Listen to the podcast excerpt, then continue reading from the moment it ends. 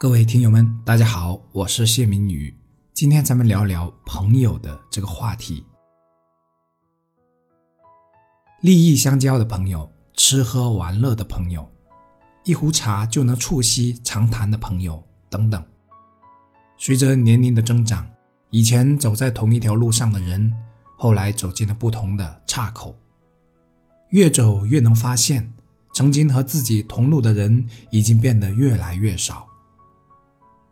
没关系，人生本来就是一场舍与得的游戏，舍掉了一些，也得到了一些。我们终归能发现，过去那些人越来越少的同时，也会有越来越多和自己三观相近的人结伴同行。人与人之间的关系大都是脆弱、虚伪、世俗和经不起时间的考验和矛盾的冲刷的。以往关系铁一般的死党，后来坐在一起，可能也会难以找到共同的话题。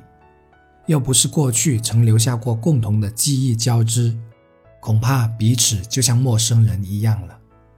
知道有几句真话，有几句假话，都让人分不清。剩下的只能寻找吃喝玩乐等共同的外在爱好，来填补彼此关系间的空缺。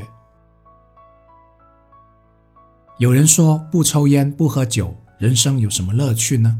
有人说抽烟喝酒有什么乐趣呢？仅仅这样的生活理念就足以形成两群完全不一样的人。路长了，他们很有可能会成为两条平行线。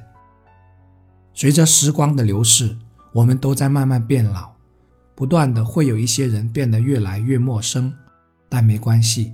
因为也有些人变得越来越熟悉，越来越亲近，还有一些人，无论时间过去多久，再次见面时，仍然能感觉到彼此的亲近、熟悉和自然，不用多少言语便能懂得彼此的心。